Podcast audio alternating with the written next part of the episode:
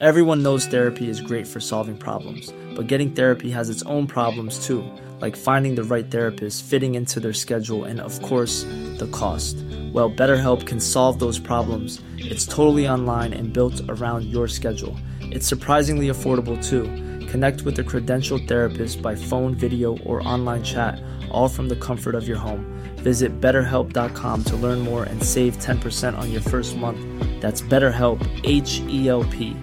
Hey, I'm Ryan Reynolds. Recently, I asked Mint Mobile's legal team if big wireless companies are allowed to raise prices due to inflation. They said yes. And then when I asked if raising prices technically violates those onerous two year contracts, they said, What the f are you talking about, you insane Hollywood ass?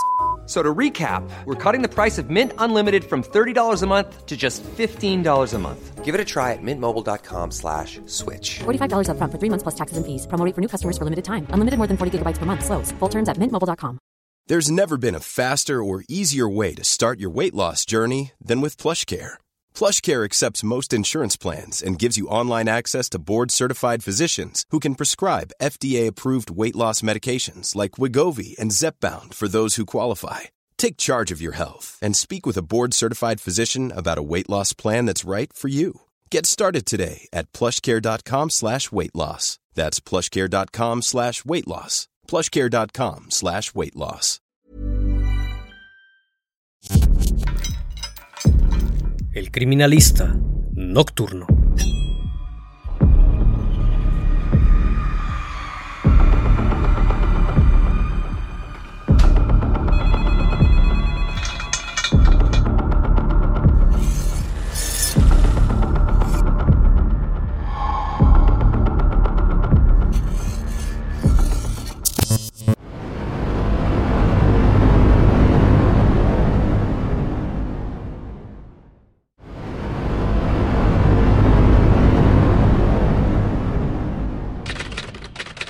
El año 2015, un caso conmocionó a todo un país, luego de que se dio a conocer la noticia del hallazgo de una maleta que fue encontrada en la colonia Juárez, perteneciente a la delegación Cuauhtémoc, en la Ciudad de México. Dicha colonia cuenta con la zona rosa y diversos clubs que por lo general operan por la noche, además de que alberga al famoso monumento El Ángel de la Independencia.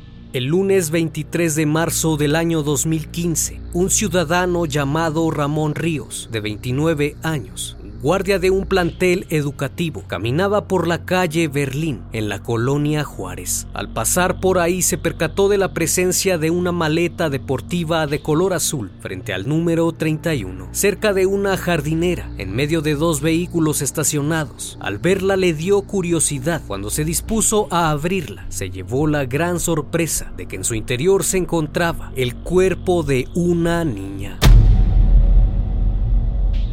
Luego del asombro decidió llamar a la policía. Eran alrededor de las 2.45 de la tarde. En pocos minutos, policías preventivos acudieron al lugar del hallazgo. La maleta de aproximadamente 50 centímetros de largo por 30 centímetros de ancho se encontraba frente al número 29 y 31 de la calle Berlín. Al abrirla vieron el cuerpo y a un lado en el interior de la maleta se encontraban algunas prendas de vestir. Al no saber si la menor ya estaba sin vida, los policías reportaron el hecho a los paramédicos, quienes arribaron al lugar de inmediato. Una vez que examinaron, certificaron que efectivamente ya había muerto. A simple vista, los paramédicos no apreciaron heridas en su cuerpo. Ello lo descubrirían horas después. Una vez que se inició con la investigación, se confirmó que la maleta en color azul, donde fue hallada la niña, era de la marca Ralph Lauren. En su interior había dos mudas de ropa. Estas prendas eran de marcas de ropa costosa. La menor llevaba puestos unos aretes de broquel y una pulsera roja en la muñeca. Vestía una playera blanca con lunares rojos y botones a la espalda, con pantalones de color amarillo. Medía aproximadamente 85 centímetros, cabello lacio castaño oscuro, ojos cafés, boca mediana, nariz pequeña, tez morena clara, con una edad aproximada de 24 a 30 meses. Cuando los médicos forenses realizaron la necropsia, se dictaminó que la causa de la muerte había sido un traumatismo craneal y cervical, lo que se le conoce comúnmente como desnucamiento. Además, se percataron de la presencia de marcas de agresión, algunas de ellas ya cicatrizadas con el tiempo. Se estableció que sufrió abuso durante algunos meses y se añadió que la pequeña tenía problemas de desnutrición, que llevaba semanas sin alimentarse. Únicamente le daban agua. Al revisar su dentadura, esta estaba impecable, por lo que podría evidenciar una limpieza dental con anterioridad y que tenían buen cuidado en su higiene personal. No se pudo establecer su nacionalidad, pero los médicos mencionaron que probablemente era de Centroamérica. Al término, los forenses llamaron a la niña Ángela para su identificación. Este nombre surgió luego de que el caso se trataba de una pequeña cuya maldad aún no existía, resaltando que aún se trataba de un ángel. En mayo del 2015 se tomó la decisión de embalsamar su cuerpo para alargar su conservación y así esperar para ver si en los meses posteriores alguien se presentaba a identificarla. Tras el hallazgo, la foto real de Ángela no se difundió. Fue un retrato digital realizado por el programa Caramex, cuyo sistema es capaz de crear un retrato hablado, apoyándose de la tecnología. Las fotos fueron ampliamente difundidas en los medios de comunicación del país, con la intención de localizar a algún familiar y poder entregarle el cuerpo. Sin embargo, nadie se presentó a reclamarlo. El perfil genético de la niña, así como la toma de huellas, fue enviado a todas las fiscalías del país, incluyendo los registros civiles de México y a todas las instancias. Además fue compartido con la base de datos de la PGR. El Instituto Nacional de Ciencias Forenses se puso en contacto con autoridades internacionales, solicitando su apoyo para emitir un reporte de niños desaparecidos en embajadas de Centro y Sudamérica, pues los rasgos físicos de Ángela indicaban que los padres podrían ser originarios de esa región. A pesar de todo el esfuerzo, no se pudo determinar ninguna relación con una niña nacida con las mismas características de ella. Sus huellas no fueron encontradas en los certificados de nacimiento, incluyendo que tampoco había alguna denuncia sobre la desaparición de una niña.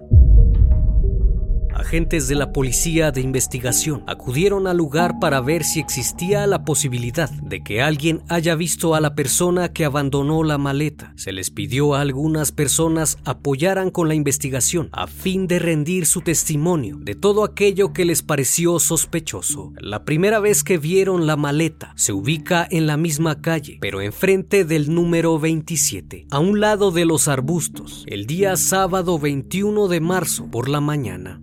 En un principio pensaron que dicha maleta era de un indigente de nombre Sergio, de 36 años de edad, que tenía unos meses de andar vagando en esas calles y que habitualmente se le veía a las afueras del edificio número 31. Posteriormente la maleta fue cambiada de lugar. Esta vez se encontraba al interior de los arbustos, a unos 3 metros de donde inicialmente se encontraba. Ninguno de los vecinos le tomó importancia. Finalmente, la observaron frente al número 31, a un lado de la acera. Pero para el día 23 de marzo ya la habían cambiado de lugar nuevamente. Esta vez se encontraba entre dos autos. Fue entonces que se realizó el reporte a la policía.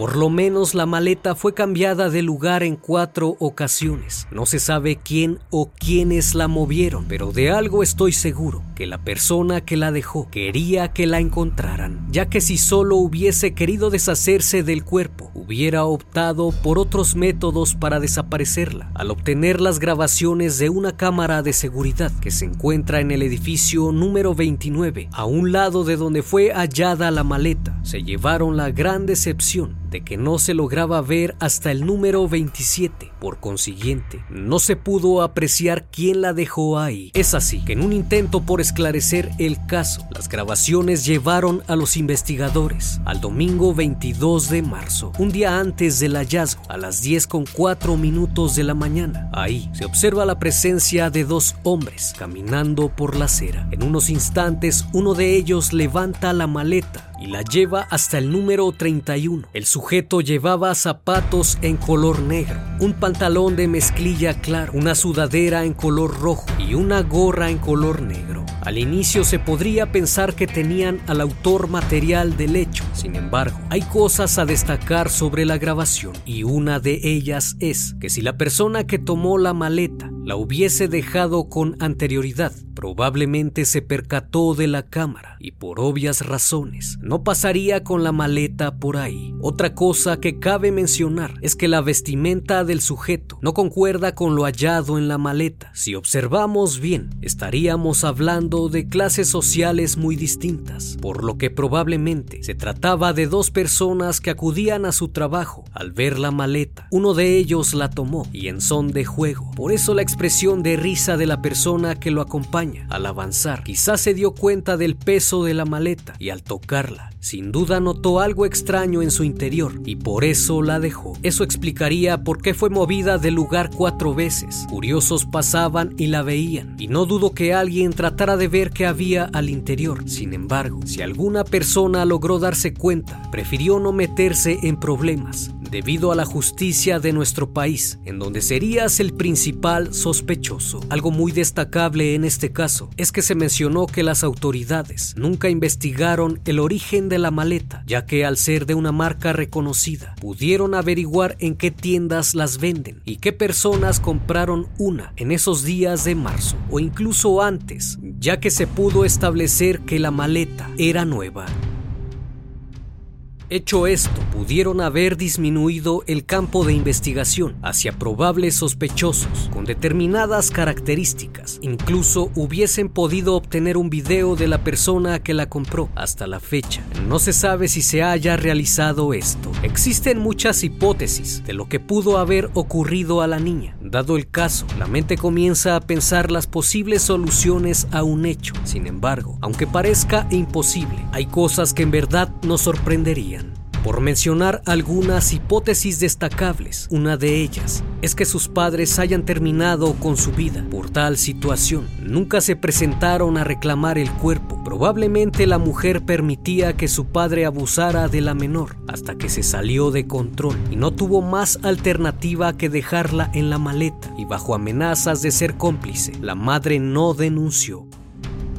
También podríamos hablar de cosas ocultas, como es el caso de la Deep Web, sitios donde muchos pequeños son ofrecidos en venta para muchas personas que tienen deseos extraños y fantasías repulsivas. Aunque parezca una fantasía, por experiencia propia, podría afirmar que estos sitios en verdad existen. Quizás alguien la compró para sus perversidades y una vez que cumplió su cometido, la asesinó. Otra hipótesis destacable es que la madre de esta pequeña pertenecía a una red de servicios íntimos, donde están sometidas a esclavitud. Por esa razón, no existía ningún registro de nacimiento. Tal vez esta sea la razón de que la madre nunca haya reclamado el cuerpo. Sin duda podríamos formular miles de hipótesis. Sin embargo, hay cosas que nos dicen mucho sobre el caso, como por ejemplo, la ropa de marca y la maleta. Nos hablan de un nivel socioeconómico, como la limpieza dental. Otra cosa que podría cuestionar es si Ángela aún estaba viva cuando la metieron a la maleta. Tal vez algún curioso la tomó, pero al ver que estaba pesada y que algo extraño estaba al interior, la dejó caer y de ahí el traumatismo cráneo cervical. Quizás aún vivía, de ahí la muda de ropa que se encontraba al interior. Quizás fue dejada por la misma madre que cansada de los abusos de su progenitor hacia la niña, decidió liberarla de tal calvario. Probablemente sea de una zona cerca y por eso la dejó ahí, ya que también debemos preguntarnos por qué dejarían la maleta a la vista de todos, pues en la mayoría de los casos siempre se procura no dejar evidencia, que es lo que nos tratan de decir con este hallazgo.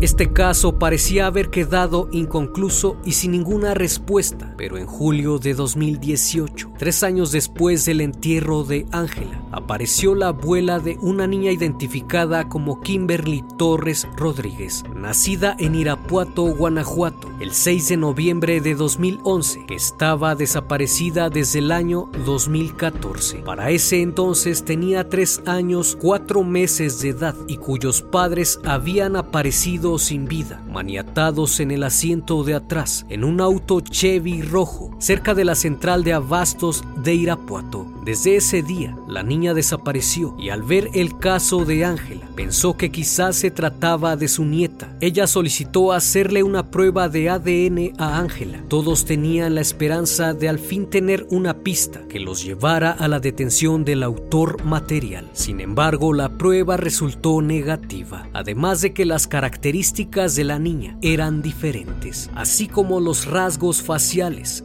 y su edad por lo que las investigaciones siguen en pie para tratar de encontrar al responsable y así poder esclarecer el hecho. Luego de 13 meses de estar en el Instituto de Ciencias Forenses de la Ciudad de México, el 25 de abril del 2016 fue sepultada. La ley mexicana establece que si un cuerpo no es reclamado en 12 meses posteriores a la muerte de la persona, el mismo debe ser enterrado en una fosa común. Ángela cumplía con todos los requisitos para que eso sucediera. Sin embargo, para evitar que fuera enviada a la fosa común, el Tribunal Superior de Justicia adquirió con recursos propios una fosa especial en el Panteón San Isidro, donde quedaron depositados sus restos.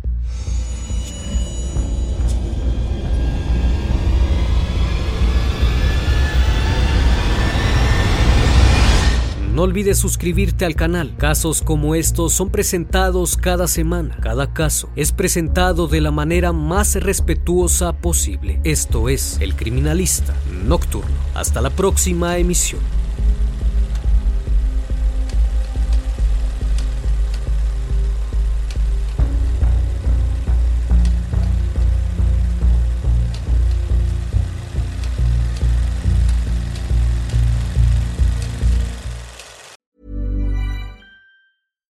Hi, I'm Daniel, founder of Pretty Litter. Cats and cat owners deserve better than any old fashioned litter. That's why I teamed up with scientists and veterinarians to create Pretty Litter. Its innovative crystal formula has superior odor control and weighs up to 80% less than clay litter. Pretty Litter even monitors health by changing colors to help detect early signs of potential illness. It's the world's smartest kitty litter. Go to prettylitter.com and use code ACAST for 20% off your first order and a free cat toy. Terms and conditions apply. See site for details. Planning for your next trip? Elevate your travel style with Quince. Quince has all the jet setting essentials you'll want for your next getaway, like European linen, premium luggage options, buttery soft Italian leather bags, and so much more. And is all priced at 50 to 80% less than similar brands. Plus, Quince only works with factories that use safe and ethical manufacturing practices. Pack your bags with high-quality essentials you'll be wearing for vacations to come with Quince. Go to quince.com slash pack for free shipping and 365-day returns. Planning for your next trip? Elevate your travel style with Quince. Quince has all the jet-setting essentials you'll want for your next getaway, like European linen, premium luggage options, buttery soft Italian leather bags, and so much more. And is all priced at 50 to 80% less than similar brands. Plus, Quince only works with factories that use safe and ethical manufacturing practices. Pack your bags with high-quality essentials you'll be wearing for vacations to come with Quince. Go to quince.com/pack for free shipping and 365-day returns.